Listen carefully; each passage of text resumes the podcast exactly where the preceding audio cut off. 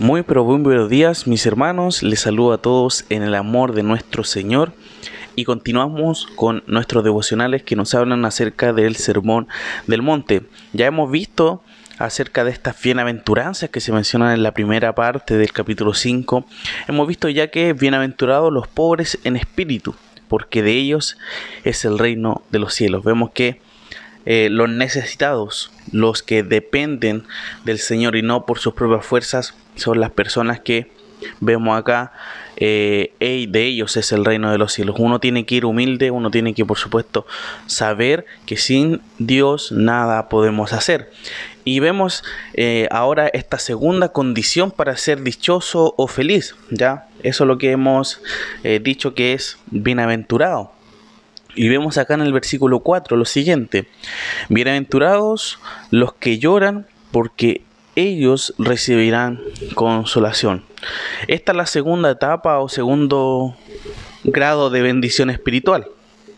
Una cosa es ser espiritualmente pobre y reconocérselo así. Otra es lamentarse y llorar por eso. Entonces vemos que esto uno tiene que entenderlo realmente eh, eh, dentro del contexto de lo que se trata. Uno tiene que saber de que eh, las personas acá que se mencionan en esta aflicción no, no, es solamente por, un, por una pérdida de una persona, porque no sé, tiene algún problema de salud, sino que se está refiriendo a que esta aflicción, esta, esta situación que produce lágrimas, que produce llorar, eh, se produce a través del arrepentimiento. ¿Y cómo es eso? Reconociendo la ruina, en este caso espiritual, en la que nosotros nos encontramos, necesitados de Dios, o en la bancarrota, podríamos decir. Entonces es importante que el Señor va a consolar a esas personas que lloran por el arrepentimiento. Yo creo que todos cuando nos arrepentimos genuinamente llegamos hasta llorar sabiendo de que estamos eh, contaminados, necesitamos perdón delante del Señor y es por eso que el Señor demuestra acá que esas personas que lloran por un arrepentimiento, lloran para eh, estar limpios delante de Él, van a recibir esa consolación los que así lloran, eh, quienes lamentan su propia pecaminosidad, serán consolados por el único consuelo que alivia su congoja, es decir, el perdón gratuito de Dios. Ya sabemos también de que eh, no solamente el llorar por nuestra pecaminosidad vamos a ser consolados, sino que al llorar por ver a otros que nos están haciendo las cosas correctamente delante del Señor. El regenerado, la persona que es salvada y cambiada por el Señor, aprende a amar a Dios a un grado tal que comenzará a llorar a, causa de las obras malas que hacen las personas que no tienen a Cristo.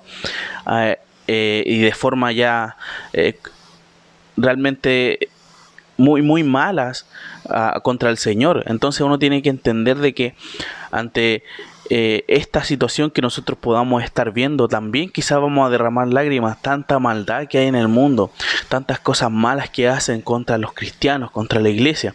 Entonces eso nos va a llevar también a derramar quizá alguna lágrima.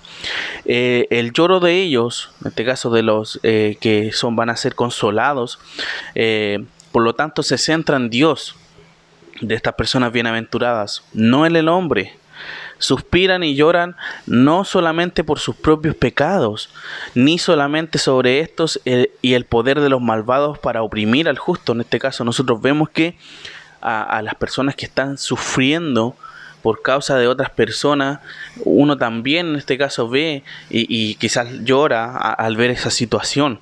Entonces vemos que eh, estas personas bienaventuradas, sus lágrimas, es porque ellos aman a Dios y no les gusta que ver a Dios que sea deshonrado. Entonces no es solamente por el pecado que nosotros quizás podamos tener que uno va a llorar para pedir perdón, sino que para al ver también cómo quizás el nombre de Dios es mal utilizado. Nosotros también, mis hermanos, los cristianos evangélicos, por dar demasiada importancia a la gracia, que por supuesto es importante, en ocasiones damos demasiada poca importancia a lo que es el pecado. Sabemos que el Señor, a través de su gracia, hemos sido salvados. pero muchas veces descansamos en que, ah, el Señor eh, ya me limpió, me hizo esto, pero muchas veces todavía estamos pecando y tenemos pecado en nuestra vida. Es porque le damos muy poca importancia y no nos duele muchas veces. No nos duele pecar. Y eso es lo que nosotros tenemos que cambiar. Es algo que estamos deshonrando al nombre del Señor cuando pecamos, cuando estamos haciendo lo incorrecto. Y eso muchas veces nosotros no nos damos cuenta. No hay suficiente dolor por el pecado entre nosotros. Entonces por eso tenemos que también entender, hermanos, que no podemos confiar y solamente descansar en que el Señor ya hizo todo. Por supuesto, ya lo hizo todo. Pero nosotros también tenemos que comportarnos como hijos de Él en la tierra. No porque Él nos salvó, digamos, ah, está todo listo, yo voy a vivir como yo quiera. No, por supuesto que no. Tenemos que entender que dichosos, que felices son esas personas que lloran a causa de este pecado suyo, por supuesto, y también por los de las otras personas al ver que no honran a Dios como debiese ser. Y esas personas que lloran de esa forma van a recibir esa consolación de parte del Señor. Así que mis hermanos, eso es lo que podemos ver en esta eh, segunda bienaventuranza acerca de los que lloran. Así que vamos a terminar con un momento de oración. Te agradecemos Señor por tu palabra, porque ella es nuestra autoridad, ella es nuestra guía. Y como hemos aprendido hoy día, ayúdanos Señor a que podamos tener eh, dolor cuando hacemos las cosas mal y poder ir a ti para pedir eh, perdón eh, en arrepentimiento, Señor. Ayúdanos, Padre, a poder darnos cuenta cuando estamos haciendo las cosas de forma incorrecta. Necesitamos de tu perdón, necesitamos de tu eh, conexión contigo a través de la oración. Gracias Señor porque también entendemos de que ante estas situaciones que pasan de tristeza, tú nos das nuestra consolación.